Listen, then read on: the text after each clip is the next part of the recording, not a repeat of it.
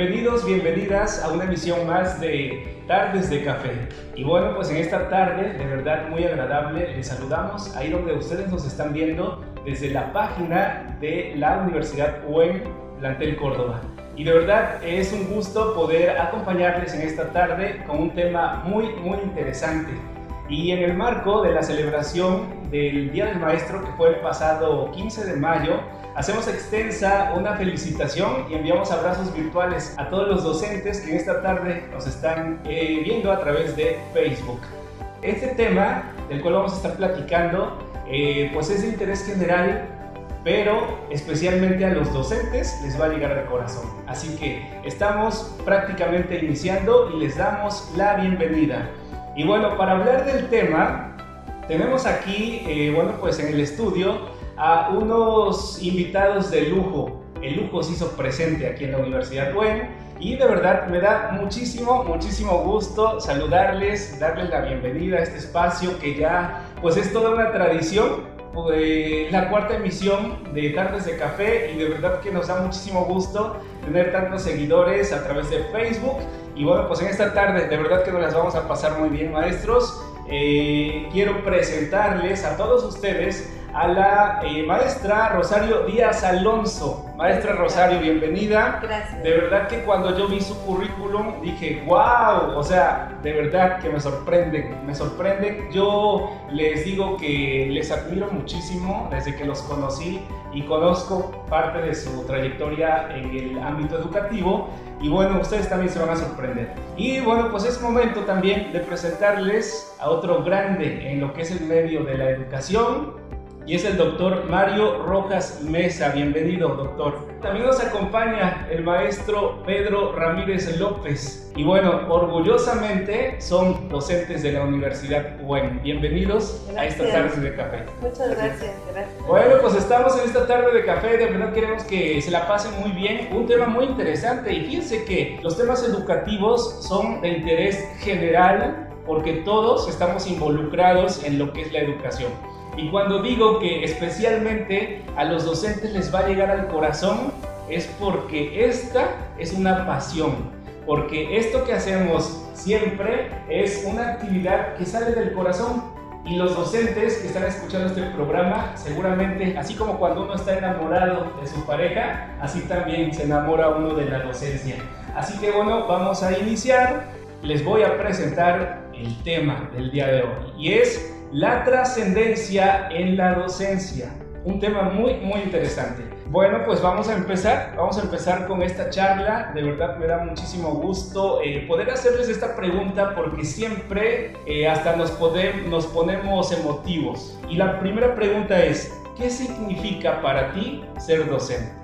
Bueno, definitivamente es, es una labor, es un trabajo, es un estilo de vida, es una razón de ser pues para mí ha significado todo. Yo cumplo este año 46 años dando clases. Tengo una trayectoria pues ya grande porque también empecé muy joven. Y empecé joven porque tuve la oportunidad de que me escogieran para dar un curso de música y ahí me di cuenta, de por sí ya me gustaba, mis muñecas eran mis alumnas, pero de ahí me di cuenta que esto era lo mío, ¿no? Y es una es una razón de ser, es con lo que vives, es con lo que eh, te, pasas la vida haciendo y también forma parte de ti, ¿no?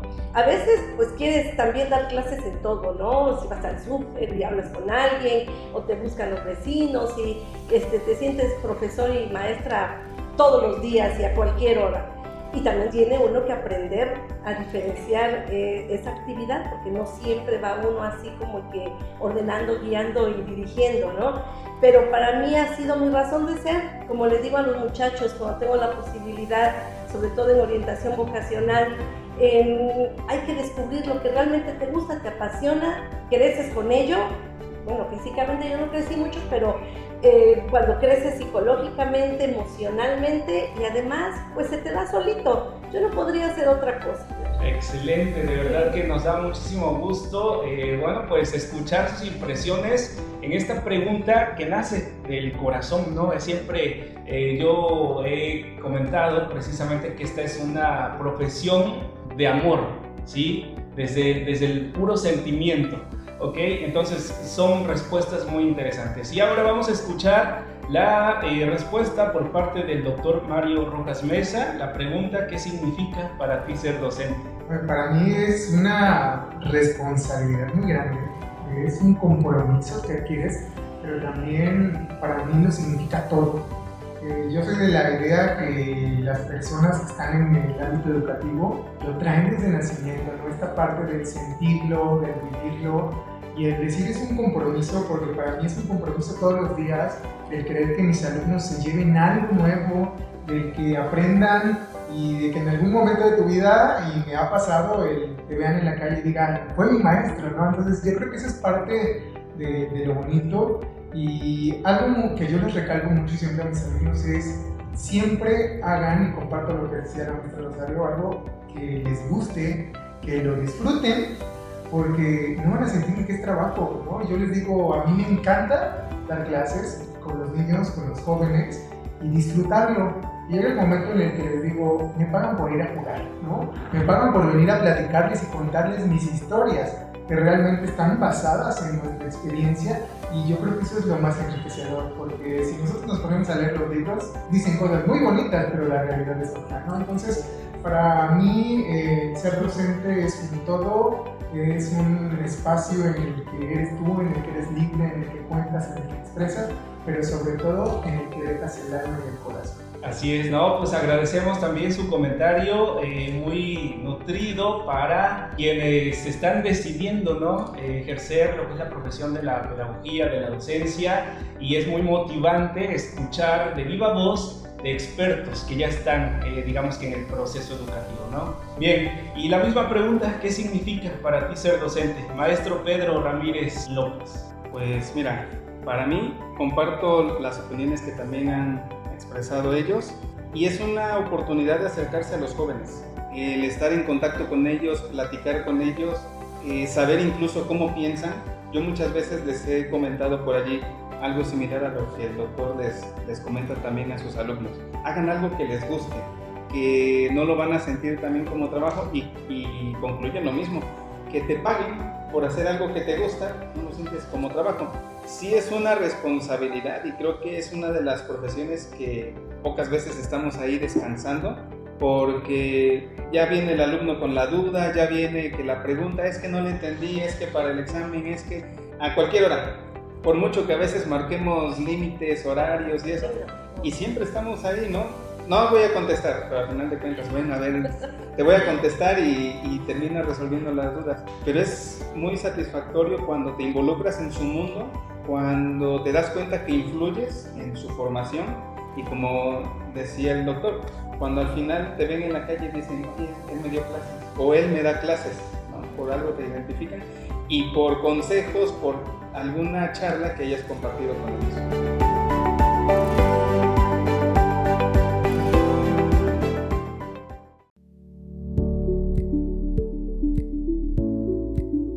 Claro, excelente. Bueno, pues vemos diferentes posturas desde la perspectiva de la experiencia de cada uno, ¿no? Y así podríamos entrevistar a muchos docentes y cada uno tiene su propia eh, visión acerca de la docencia. Y bueno, les pasa, les pasa que aprenden algo nuevo porque estamos aprendiendo siempre eh, como docentes, eh, como personas, siempre estamos en constante aprendizaje y les pasa que aprenden algo nuevo y ya lo quieren compartir. Porque eso es lo que nosotros queremos hacer, compartir, no quedarse el conocimiento, ¿no? Y es una característica, una cualidad del, del maestro, del docente. Entonces, bueno, también eh, sobre el comentario del maestro Pedro, se me surgió la idea de cada vez que hay periodo vacacional, por ejemplo, los memes no faltan en las redes, ¿no? Que el maestro ya quiere pues su descanso, quiere estar libre de eso. Sin embargo, bueno, como, como bien lo comentas, a cualquier hora estamos pendientes de los alumnos y más en estos tiempos en los que pues se nos presenta, ¿no? Eh, lo que es la educación virtual, la educación a distancia, pues es eh, más estar al pendiente de todo ese proceso. Eh, la siguiente pregunta, la palabra trascender va unida al concepto de ser conocido o reconocido, es decir, descubrir algo oculto. Esa es la definición de trascender. Ahora, ¿cuándo te diste cuenta de eso oculto que llevabas dentro de ti? Es una pregunta muy, muy interesante y cómo vamos tocando esa fibra eh, interior de cada uno, ¿no? Igual, o sea, ahorita, por ejemplo, que se lance esa pregunta al aire, seguramente los docentes que nos están escuchando dicen, sí, ya recordé, tengo una idea de cuándo, qué me motivó a... ¿Ok? Entonces todos tenemos una historia de ese gusto, de esa vocación que despierta en nosotros. Entonces, la pregunta es, ¿cuándo te diste cuenta de eso oculto que llevabas dentro de ti? Ahora comenzamos con el maestro Pedro. ¿Cuándo me di cuenta? Como tal, así de un momento a otro, no lo tengo marcado. Sobre todo porque mi entrada a este ámbito de la docencia fue por una emergencia. Fui como un tipo bateador emergente, ¿no? No hay quien. Órale. Entonces me hacen una llamada, yo estaba en otro lugar trabajando, me preguntan, ¿qué prefieres? ¿Allá o estar dando clases? Por la formación y todo lo que yo traía anterior, yo dije, a mí me encanta estar frente a grupos, compartiendo experiencia, que la dinámica y todo, todo eso. Dije, estar dando clases, no importa que a lo mejor no gane lo mismo que en el otro lugar, pero es algo que me satisface, que aunque no he empezado a dar clases, pero me está diciendo, ven, y si está la oportunidad, órale, me paro el primer día de clases, porque fue así de que en la mañana llego a la entrevista y en la tarde, mira, te vas a quedar ya con los grupos porque no surge. Y dije, ¿qué hago aquí? ¿Qué hago? Este, no tengo ni plumón, pero fue empezar con las sesiones y sesión tras sesión y darme cuenta que a lo mejor o se reían o decía yo palabras que les atraía, expresiones, no sé, que yo empecé a sentir esa satisfacción, eso oculto que yo traía, dije, de aquí, aquí soy. Sí, te puedo mencionar que fue en el primer año de mi profesión, pero no tengo un momento específico en el que yo haya dicho, ay, mira, de un momento a otro ya descubrí y sale yo creo que fue todo un proceso poco a poco que me fue llenando, me fue dejando esa satisfacción.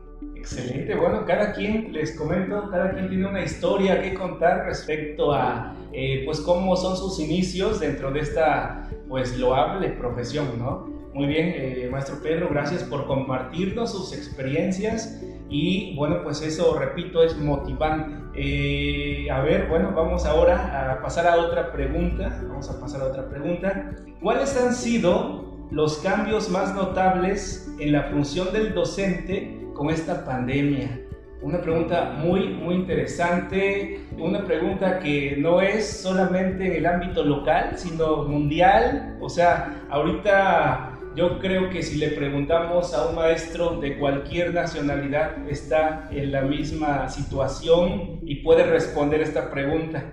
Por toda la experiencia que durante todo este más de un año, eh, pues tenemos, eh, digamos que debido a esta situación ¿no? de, la, de la pandemia del COVID-19. Y entonces, ¿cuáles han sido los cambios más notables en la función del docente con esta pandemia? A ver, maestra Rosario.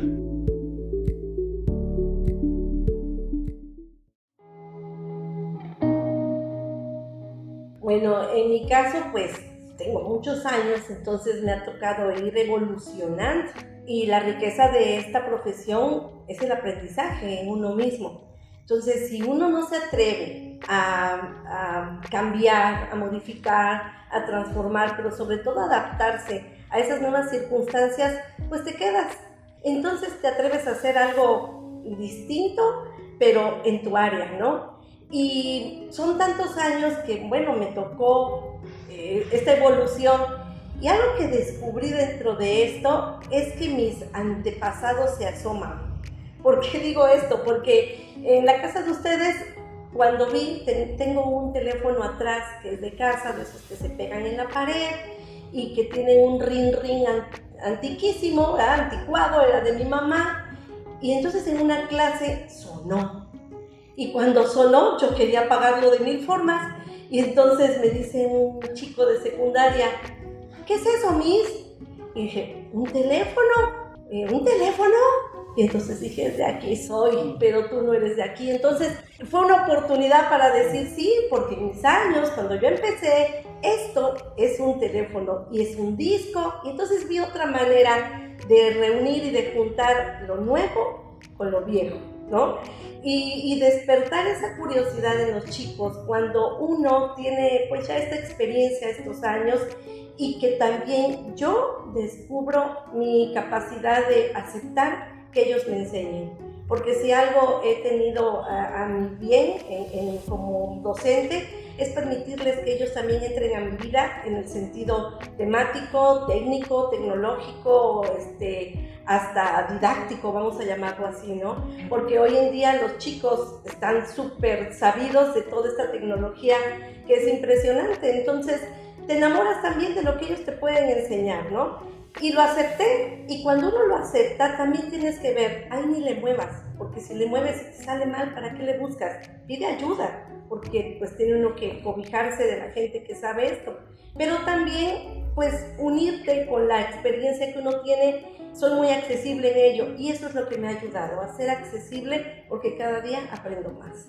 Muy bien, bueno, pues así escuchamos las palabras de la maestra Rosario y tiene mucha razón y yo creo que la función docente va más allá de tener, digamos, que todo al alcance, ¿sí? Porque es la habilidad, es la creatividad y es trabajar con lo que uno tiene, con los recursos disponibles. Entonces, todos nos hemos enfrentado en algún momento de nuestra vida a trabajar con lo que tenemos, ¿sí? Y echamos a andar nuestra imaginación, nuestra creatividad incluso nos enfrentamos a situaciones emergentes, ¿sí? De las cuales tenemos que salir. Y seguimos, eh, bueno, les decía, eh, tomamos los recursos necesarios disponibles para sacar adelante la clase. Bien, vamos con la siguiente pregunta. ¿Qué implica en el docente la utilización de los diferentes canales de comunicación para impartir sus clases? ¿Qué implica en el docente la utilización de los diferentes canales de comunicación para impartir sus clases? Pues de esto queremos que nos hable el doctor Mario. Fíjate que esto es algo muy interesante y que yo he puesto como mucho en práctica. Yo les digo a los alumnos de licenciatura, esto es lo básico para que ustedes puedan llegarle a los demás. En el caso de nivel básico, lo que hacemos es un diagnóstico de esos canales, estilos, ritmos, de cómo van a aprender, por dónde va a llegar la información. Y entonces ya cuando estamos en un nivel superior, es lo más importante. Porque yo les decía, imagínense si yo me pongo a platicarles todos los auditivos, que sí me van a entender, pero aquellos que necesitamos ver algo referente, entonces sí va a ser como más difícil. Eh, en esta modalidad ha sido, eh, yo creo que un reto para todos nosotros, el tener que enfrentarnos a estas situaciones porque antes corríamos uh, por el plumón y al pizarrón y ahí les hacíamos los rayones para explicar una, dos, tres veces, borrábamos y les volvíamos a explicar. Pero esta parte ha sido como muy interesante en el que tú puedas empezar a desarrollar esas habilidades, en el que sabes que tienes que apoyar de la parte auditiva, de la parte visual, incluso hasta de la parte kinestésica, ¿no? Ponerlos en movimiento, ahora hagan esto, ahora para acá, ahora esto a veces a mí se me hace muy entretenido porque les dije, ay, yo no les quiero ver las caras, yo les quiero ver sus manos. Y entonces ahí los veo cómo están haciendo notas, cómo están escribiendo. Y eso a ellos también como que les mueve, ¿no? El, tener que hacer algo diferente. Entonces, estos medios, estos canales son de vital importancia y creo que no los debemos dejar atrás. Claro. Yo quisiera agregar algo, ¿no? En relación a lo que dice el doctor es que esto rebasa la pantalla.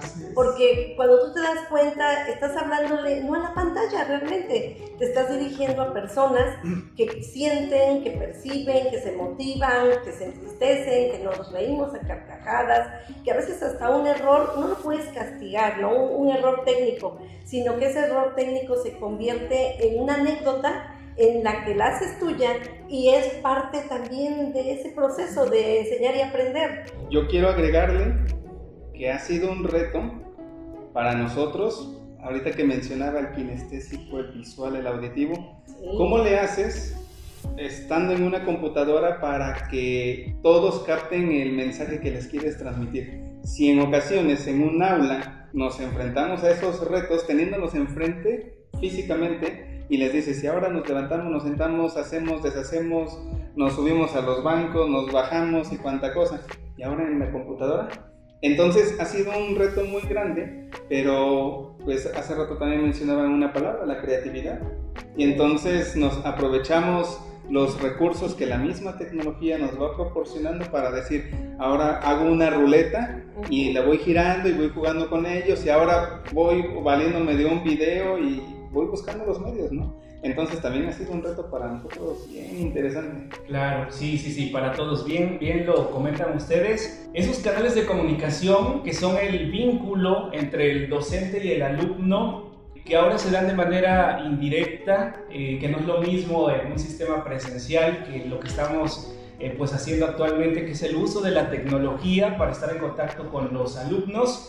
Y eh, yo creo que nunca nadie en ningún ámbito laboral había apreciado tanto la tecnología como lo hacemos durante desde este tiempo que se presenta la pandemia. Y me atrevo a decir que incluso había profesionales que se negaban a involucrarse en la tecnología, en aprender las herramientas tecnológicas que ya eran un boom, pero que todavía nos rehusábamos a, usar, ahora sí que a, a utilizarlas. Tengo conocidos que renunciaron, ¿eh? Tengo conocidos que renunciaron porque dijeron, no, yo sé otras cosas y esto ya no. Y sí, se fueron, o sea, decisión propia, ¿no? Pero también dices, ¿hasta dónde, no? Porque decía hace rato el doctor, es un compromiso y de principio a fin también no te puedes ir así, porque al final de cuentas el primer compromiso es contigo mismo, ¿no? Así es. Pero es cierto. claro. Entonces vemos cómo le damos ese valor a las eh, famosas TICs y el pasado 17 de mayo fue el Día Mundial de las Telecomunicaciones y de la Sociedad de la Información, en donde pues somos parte. O sea, no podemos estar fuera de esa sociedad de la información y que pues esta efeméride, que les digo que fue el pasado 17 de mayo, pues nos implica valorar eso. E, esta celebración o esta efeméride está desde el 2005. Comenzó como el Día Mundial del Internet. Pasa eh, ya de manera más formal a ser el Día Mundial de las Telecomunicaciones y de la Sociedad de la Información. A lo mejor en algún otro año, antes del 2019, igual pasaría desapercibido. Pero ahora vemos cómo la tecnología pues nos orilla precisamente a esa utilización, ¿sí? a darle esa utilidad pues para lo cual fue diseñada, ¿no? Y yo creo que después de la pandemia, pues eso va a seguir, o sea, ya es parte de nosotros, porque hemos incluso aprendido, porque hemos descubierto eh, nuevas formas de comunicación eh, con los alumnos. Y bueno, eso nos da todavía más trascendencia como docentes. Entonces, bueno, gracias por sus comentarios. Nosotros seguimos en esta transmisión en vivo, agradeciendo que nos estén acompañando y que, bueno, pues disfruten de esta tarde de café.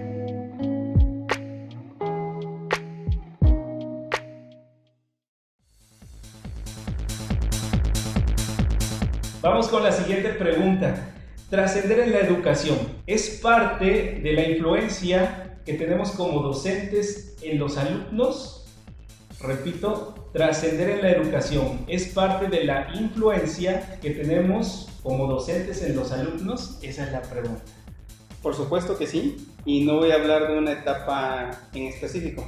Tengo recuerdos muy padres de mis maestros de primaria, de secundaria, de bachillerato, todas las etapas por las que he ido pasando y cada uno ha dejado su granito, su enseñanza, su, su manera de ser y en ocasiones les digo a mis alumnos de licenciatura, cuando ustedes ya vayan a empezar a ejercer la profesión a los de pedagogía, al principio vas a querer ser como tu maestro, vas a decir, ah, a ver, ¿cómo le hacía?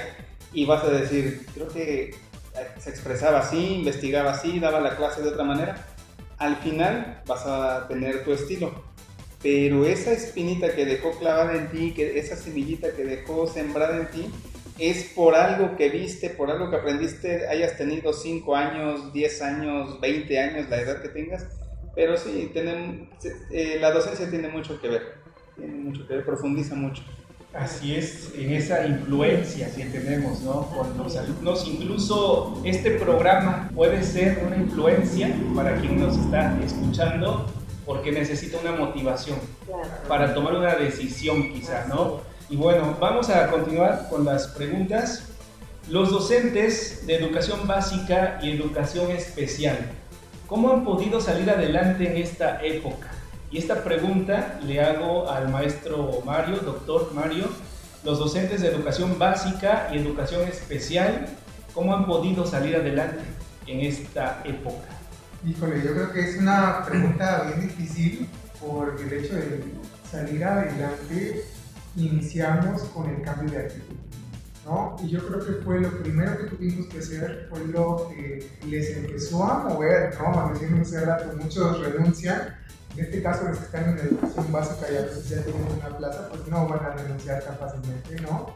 Pero el empezar a cambiar tu actitud y visualizar que hay muchas cosas posibles nos ayudan a modificarlo, ¿no? En este caso a lo mejor te puedo platicar un poquito sobre la experiencia en educación especial, que en algún momento dijimos, si nos cuesta trabajo dar clases a un niño con discapacidad, ¿y ahora cómo lo voy a hacer a distancia?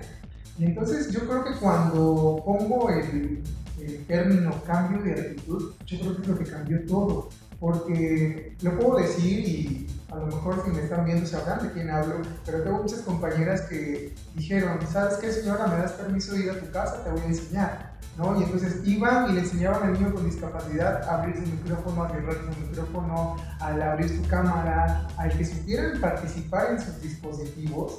Y cuando a mí me lo contaban, decía, qué bonito, ¿no? Y después me invitan a sus primeras clases eh, en Zoom y yo dije, wow, ¿no? O sea, jamás me imaginé esto, ¿no? Entonces ese cambio de actitud te hace modificar muchas cosas, te das cuenta que las expectativas que tú tienes sobre tus alumnos a veces no son las indicadas, pueden estar más arriba, pueden estar eh, en esa media que tú quieres, pero a veces siempre están más arriba de lo que nosotros pensamos. Entonces, para los docentes de educación básica ha sido muy difícil el que logró cambiar su actitud logró alcanzar. Quien dijo no puedo, se cerró y ahí se quedó estancado y yo creo que hay muchos compañeros que todavía siguen estancados en esa parte por no hacer ese pequeño cambio. Pero es lo, lo principal. Excelente. Esa frase, el cambio de actitud, es la base y de verdad que eh, gracias por eh, ahora sí que compartir ese, ese cambio de actitud. Es cuando incluso vienen ideas, viene creatividad, ¿Por qué? Porque tu cerebro está dispuesto a. Y bueno, nosotros continuamos con más eh, del tema que tenemos, bueno, en esta tarde, la trascendencia en la docencia. Y sí vemos cómo pues esta pandemia nos ha dejado una gran enseñanza, bien lo comentaban, eh, hemos aprendido, hemos aprendido mucho de la pandemia, de este año en el cual hemos estado encerrados, pero descubriendo nuevas formas de enseñanza. Eh, definitivamente los alumnos eh, también nos han dejado mucha experiencia, mucho conocimiento, porque ellos, pues digamos que hacer de esta, esta nueva era tecnológica, obviamente dominan, ya nacieron con el chip ¿no? integrado, entonces dominan, eh, pues digamos que las apps, dominan las redes sociales, dominan programas, entonces, eso nos facilita a nosotros como docentes, pues que ellos tengan ese interés precisamente en el aprendizaje, ¿no? Y bueno, entonces vamos a continuar con más preguntas. ¿Cuáles son para ti los beneficios personales que te deja esta profesión en la docencia?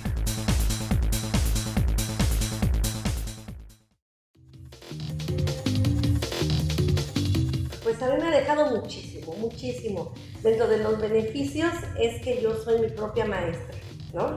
Porque tengo que hacer una reflexión cuando termino de cada, de cada clase y decir, ¿qué me dejó esto? O sea, ¿realmente hice lo que tenía que hacer o no?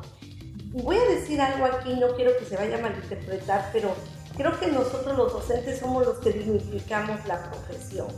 Y me da mucho coraje cuando encuentro a alguien y te dice, ¿sigues dando clases? Pues sí, es mi chamba, ¿no? Este, ¿Y tú qué haces? Pues eh, no, tengo, no tengo trabajo, pero doy unas clasecitas. Como si el dar clases no fuera un trabajo. Por eso que me ha dejado pues un chorro, es mi vida, ¿no? Me ha dejado mucho porque de eso vivo, es un estilo de vida, es un, como decía este Pedro, es, es nuestro, nuestra personalidad, es con lo que vamos aquí hasta incluso a morir, yo creo, ¿no? Ah, excelente, excelente. Nos, nos gusta mucho eh, escuchar las experiencias, ¿no? En este caso, bueno, eh, tocando lo económico y también lo emocional, ¿sí? Porque son esos beneficios que a final de cuentas, como bien lo comenta, es un estilo de vida. Claro, Sí, claro. Bien, vamos con otra pregunta de parte del ingeniero Jorge eh, Ojeda. Dice un saludo cordial, profesores, a ustedes como docentes que han sido experimentados por años. Pregunto, ¿cómo consideran las trascendencias sociales, administrativas y logísticas de la educación a través de los años en el sistema educativo nacional? ¿Cómo consideran las trascendencias sociales, administrativas y logísticas de la educación a través de los años en el sistema educativo nacional? Yo voy a decir en base al administrativo. Ojalá, ojalá pensáramos más en esta situación académica no burocratizada, ¿sí? Porque a veces nos llenan más de papeles que realmente lo que tenemos que hacer en un salón de clases. Entonces, eh, yo me ha tocado vivir, digo, Aristóteles, Platón y demás, no me vas a dejar mentir, yo creo que no tenían en el consejo técnico que entregar tantas cosas, ¿verdad?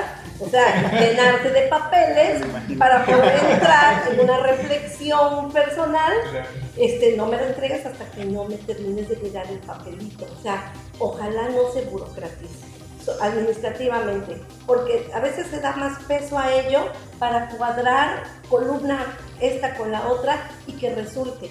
Sí, el chamaco y el escuincle y el muchacho, ya le cuadraste que resulte ese aprendizaje. A mí eso me inquieta, ¿sí? Por eso es que les digo, ojalá la universidad no lo haga, porque pierde la esencia esa humanista que se da. Y, y socialmente, bueno, eso lo va a contestar Pedro, porque él sabe más de las cosas. Pero administrativamente, la verdad, ojalá no se caiga tanto en ello, porque es mucho papel. Eh, tenemos que tener una vida también de conciencia de no este, llenar esto de, de contaminante. Como les digo, ¿para qué traerlo así? Mejor se los mandamos, ¿no? Tanto papel, hay que reciclar y demás. Pero además esa parte de los números, ¿no? Tiene que cuadrar esto con esto, si no, no. Entonces, si no, no soy profesor, si no, no, no aprendió mi alumno. Digo, y tenemos experiencias con los consejos técnicos que, que no me oigan. Excelente, no, pero, pero sí, o sea, eh, tenemos esa libertad de, pues digamos que de expresión, de expresar lo que nosotros que estamos, eh, digamos que en el campo laboral, eh, pues observamos, analizamos, porque el maestro llega a tener un criterio docente, un pensamiento pedagógico, Sí. y entonces, pues lo vemos desde esa perspectiva, o sea, desde que tú estás en contacto con el alumno y tú le quieres dar todo tu tiempo al alumno, Claro, y eh, desafortunadamente en algunos institutos, en algunas instituciones, es mucho papel, mucho requisito y pues la verdad es que eso, como es un requisito obligatorio, Claro. le das más prioridad, ¿sí? Entonces, obviamente no significa que no se le dé prioridad al alumno, pero entonces te estresa, te llega a generar eh, pues una carga de trabajo impresionante y pues sí, efectivamente, o Por- sea, perdón, porque además creo que los que estudiamos esto, yo soy pedagoga, hay diferentes sectores, ¿no? Estudias la pedagogía en- orientativa, la pedagogía este, clínica, como la psicología clínica, o estudias este, gestión administrativa dentro de la pedagogía. Esos que se vayan a hacer ese papeleo, si les gusta ese estilo de gestionar y de administrar este, los controles escolares, que lo hagan, ¿no? Pero a- veces se confunde y entonces el profesor, y tristemente, a veces por ahorrarse pesos con secretarias, la verdad, ponen a que los profesores hagamos este, actividades pues que no nos competen y a veces dices, pero ¿por qué me salió mal? Pues porque yo no le sé, ¿no? Y a veces te ves obligado a tener que cumplir administrativamente algo que no es ni tuyo, ¿no? O sea, bueno, no digo en especial quién, pero mm, tengo tantos años que me ha tocado vivir en otros lugares cosas de este estilo. Entonces, a veces como que perdemos el rumbo, ¿no? ¿Cuál es esa parte administrativa y cuál es esa parte académica?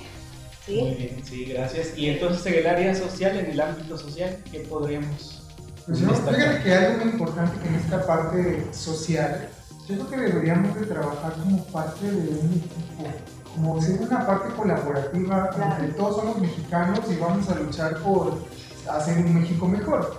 Pero en esta parte social yo creo que estamos tan materialistas que a mí me pasa mucho, me pasa mucho y lo voy a tener que decir porque no quiero... Ah, pero me pasa, ¿no? Como doy clases en tres universidades, profe, ¿y quiénes son mejor? ¿Nosotros o los de allá? ¿No? O sea, ¿por qué verlo como una parte competitiva de quién es mejor? Yo les digo, pues realmente yo no voy a ver quiénes son mejores y peores, porque eso depende de ustedes, ¿no? Y ustedes quieran ser mejores. Entonces, en esta parte social, en el que nosotros podamos ver como parte de un equipo o de una colaboración. ¿No? Por ejemplo, ahorita que estamos aquí como tres personas totalmente diferentes, a lo mejor, y muchas veces lo he escuchado que me dicen, es que a veces hay rivalidad entre ustedes, y yo, no, yo podría trabajar muy bien con la maestra Rosario, podría trabajar muy bien con el maestro Pedro sin ningún problema, ¿no? Y yo creo que eso mismo pasa socialmente allá afuera, el que la educación ya se ve como una parte de, de ver quién es mejor, quién es peor, si no es la institución, es el docente, entonces eso yo creo que es algo que, que no nos va. Muy bien, y pues esta responsabilidad, ¿no? Que tiene, digamos que, pues el gobierno de destacar como un país desarrollado y que, digamos que los jóvenes ahora tienen más oportunidades de estudiar, a diferencia de otros años eh, del pasado, que no había mucha oportunidad, ¿no? Y entonces te das cuenta cómo hay diversas modalidades dentro de lo educativo, desde la educación a distancia, de la educación virtual, del sistema sabatino, dominical, o sea, Todo. así, muy amplio para que haya esa oportunidad de desarrollo, ¿no? En la educación. Entonces, perdón, aquí también hay un papel importante que juega el docente. ¿Qué le estamos enseñando a los alumnos? ¿A memorizar o aprender a ser personas? Digo, creo que a todos nos tocó que en la primaria nos evaluaban con un solo examen que valía 10 al final del curso y ya. Tenemos que aprovechar también nosotros esas herramientas donde al alumno le enseñemos, pues sí, los valores, cuáles son, pero cómo se viven y todo el mundo, todo el mundo de conocimiento que trae la, educación. Si no los enseñamos a ser personas y solamente los enseñamos a memorizar, cuando vayan a la sociedad, cuando estén en la parte administrativa, van a reflejar lo que, lo que el mismo docente les enseñó. Sin embargo, si, si también empezamos desde nosotros, cómo les estamos enseñando, qué les estamos enseñando, yo creo que también podemos marcar un cambio allí. Claro, sí, definitivamente. Nada más para agregar, este, no hay que olvidar que nosotros somos imagen pública y que dejamos siempre esa imagen, no nada más en el salón de clases, salimos y quieras o no, es un ejemplo para los demás. ¿sí? Que a veces nos cuesta, pues sí, pero eh, si uno adquirió este compromiso, es donde sea. ¿sí? Así es, somos agentes de cambio. Así es. Así es, agentes de cambio. Y ese cambio debe ser de manera positiva y de manera que la educación, pues digamos que sea importante para esa sana convivencia entre, pues ahora sí que la, población, ¿no? las personas.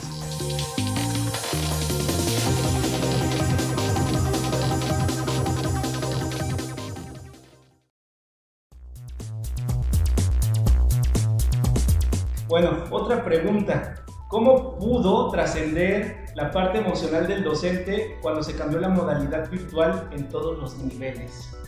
cómo pudo trascender la parte emocional del docente cuando se cambió la modalidad virtual en todos los niveles, que no hubo alternativa. Simplemente en el diálogo al final me acordaba cuando decía, ¿nos podemos quedar? No, a mí no me lo decían así, nos podemos quedar. De repente había alumnos que empezaban, pregunta, fuera de contexto. A ver, ¿qué pasó? Yo decía, me van a preguntar sobre el contenido de la materia o algo de la escuela, de cuándo regresamos, que creo que es el pan de cada día. ¿Cuándo regresamos a clases? ¿Y cuándo regresamos a clases presenciales? pero era para quedarse a platicar de cómo se sentían o preguntar cosas de la vida del mismo maestro. No, no, no estoy cayendo en cosas íntimas, sino ¿por qué estudió usted filosofía? A ver, cuéntenos buscar ese espacio en el que ellos querían sentirse un poco también desahogados, distraídos de tanta computadora o de, de tantas tareas, del Classroom, del Meet, del Zoom. A ver, vamos a platicar y entonces cuando uno también se abre a darles un espacio, platicar, a pesar de que tenemos una pantalla, pero el diálogo, la plática, esa parte humanística del docente, yo creo que los hace sentir bien, tomados en cuenta y, y, y los distrae. Sí, se debe crear ese vínculo eh, afectivo, ¿sí? Eh, con un límite claro, pero eh, con la confianza que deben de, tener esas figuras, ¿no? Docente, alumno. Muy bien.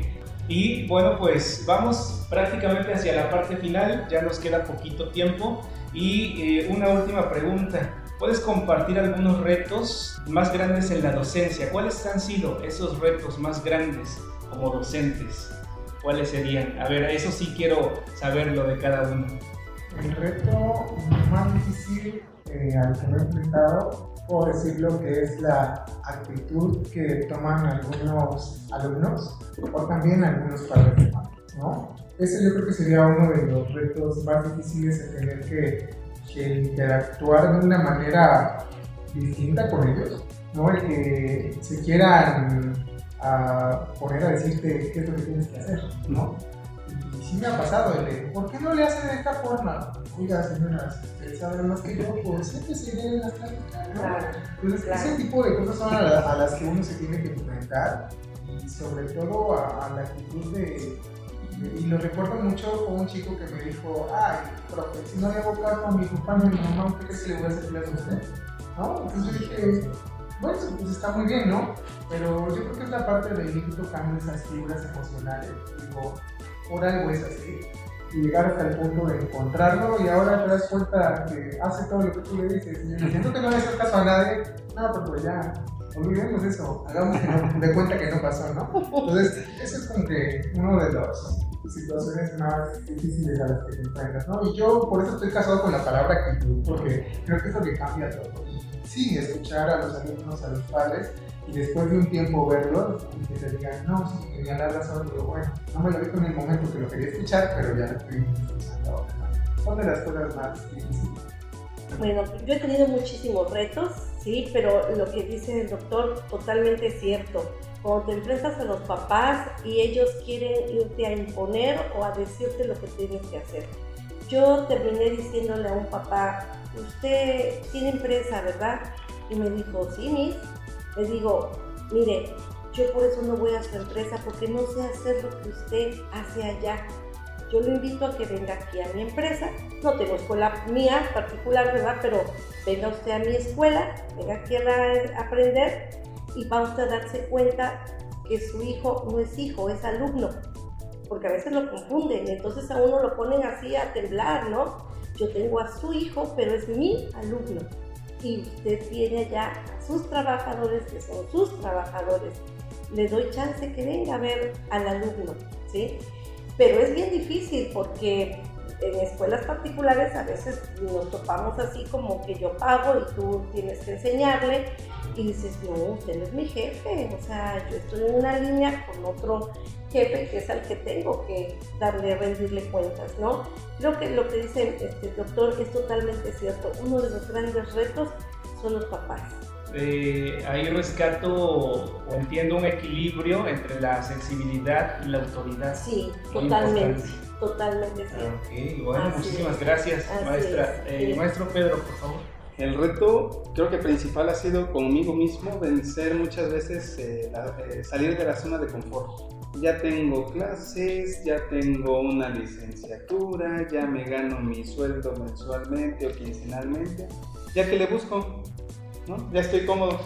Y recuerdo, yo creo que de parte de los dos cuando me daban clases, esas expresiones de estudias una maestría o estás superándote porque te interesan tus alumnos, obviamente, y también mi persona, pero quieres superarte porque les quieres ofrecer cosas mejores.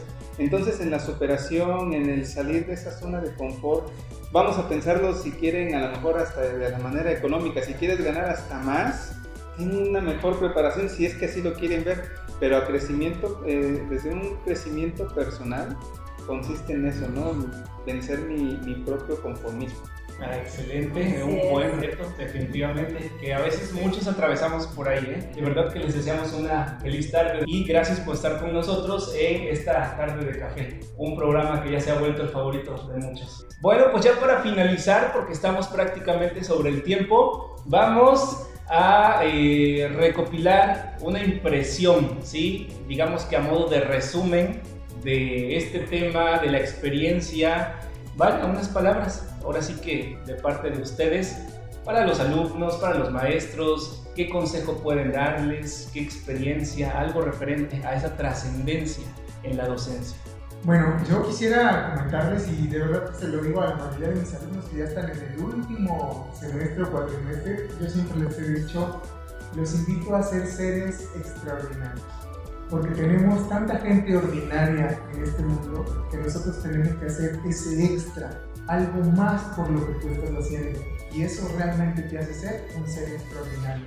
Y no solamente una vez, hacerlo diario, diario, para que de verdad logres ese concepto. Entonces yo los invitaría a los alumnos y a los docentes a que siempre busquen ese extra y a que siempre busquen estos cambios, no poder trascender para ser seres extraordinarios y que dejemos algo para las futuras generaciones. Eso sería como lo que yo quisiera. Yo les quiero dejar algo muy simple. Sé tú, sé real, sé auténtico, sé verdadero. Disfruta lo que haces, apasionate, llora, ríe, brinca, carcajéate, pero sé tú. Hay algo que se llama esencia. Si tú muestras tu esencia cuando estás frente a tanto alumno, te vas a dar cuenta que realmente dejas algo. Ok, excelente consejo, gracias. Y por último, al maestro Pedro, por favor. Hay una frase, incluso casi no la comparto, pero la tengo siempre presente y yo creo que va a ser momento de empezar a externarla. Siempre regresar al primer amor. Es decir, maestros y alumnos, tengan siempre presente eso que los motivó, a los que son docentes, tengan siempre presente, alumnos, eso que los está motivando a estudiar lo que están estudiando. Cuando se sientan aburridos, cuando se sientan con ansiedad, cuando sientan que ya cayeron en la rutina, regresa a tu primer amor. ¿Por qué estás en la docencia? Recuerda tu primer día, a lo mejor como docente, qué te movió a decir, ay, sí quiero ser docente y en el aula, porque sentías bonito, pero eso va y viene, porque estar con los alumnos, no sé cuál fue tu primer amor y siempre tenlo presente. Reinicia tu sistema si quieres verlo así para recargar otra vez pila. Ah, excelente, muy bien. Bueno, pues unas impresiones de verdad de grandes profesionales que tienen una larga trayectoria, que pues están activos en lo que es el quehacer educativo. Y bueno, pues eh, estos encuentros, estos programas tienen ese objetivo de dejar ahí eh, una semilla que obviamente poco a poco vaya creciendo hasta que dé un fruto, ¿no? A los profesores, al maestro Mario, a la maestra Rosario, al maestro Pedro, muchísimas gracias por este profesionalismo y nuevamente mi admiración por ustedes. Y bueno, a todos los que nos siguieron a través de las redes sociales, mil gracias, feliz tarde y nos vemos en la próxima tarde de café. Hasta la próxima.